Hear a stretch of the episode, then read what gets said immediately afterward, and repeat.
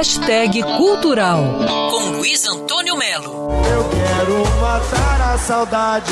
A boa notícia é que nesta sexta-feira tem carnaval no canal do Circo Voador no YouTube. É o Circo Voador no ar, às 10 da noite em ponto. Claro, não dá para fazer pessoalmente, né? Festa nenhuma.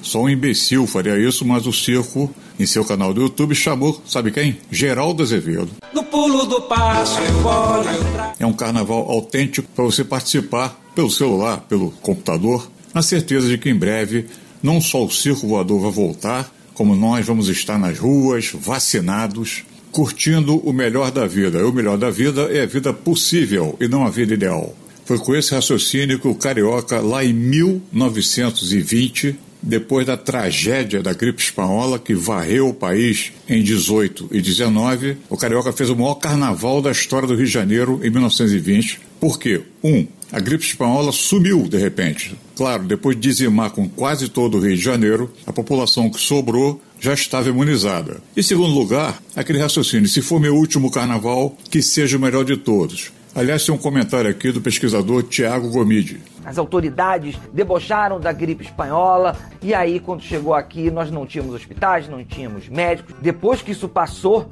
não era para curtir demais a folia, não era para curtir demais o carnaval. O pessoal se beijava, o pessoal se amava. Tem uma geração de filhos da gripe espanhola. É assim que são tratados aqueles que nasceram nove meses depois do carnaval de 1919. Carnaval em casa é carnaval inteligente, é carnaval esperto. A vacina está na esquina, não custa esperar.